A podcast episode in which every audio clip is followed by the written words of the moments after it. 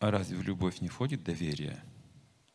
Как доверять и контролировать жену, которая как ребенок иногда себя ведет? Ну да, она и должна вести себя как ребенок. Женщины, как и дети, они на одном уровне сознания. Если вы дарите подарок жене, она будет думать, что вы любите. Если не дарите, будет сомневаться. Вот так доверие нужно поддерживать. Есть такое правило, предписание для мужчин в Писаниях. Раз в месяц муж должен дарить подарки жене. Раз в месяц, стабильно, минимум, внимание оказывать, подарки. Но вот женщинам нравится, видите, слышите.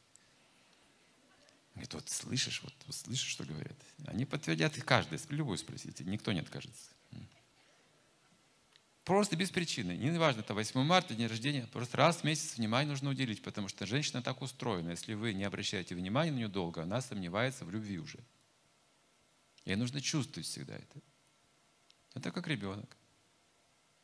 И мужчина, он должен так давать ей это чувство.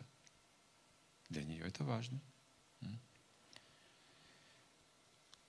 Вот, иначе, да, будет сомневаться, любит, не любит. Ведь мужчина, он же то жесткий, то мягкий, а для женщины это непонятно. Он говорит, люблю. А потом такое грубое слово скажет вдруг, знаете. И она не может понять, потому что это мужчина, он же устроен по-другому.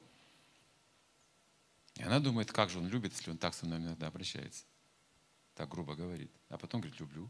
Говорит, не обращай внимания. Ничего себе. А у него так устроен разум. Чувства он становится мягким, как масло. А если разум, становится жесткий, как камень. Вот у него то так, то так. У него такие вот крайние да, меры. То есть он на разуме становится сильным, как воин. На чувство становится как придурок. Всякие глупости несет и так далее.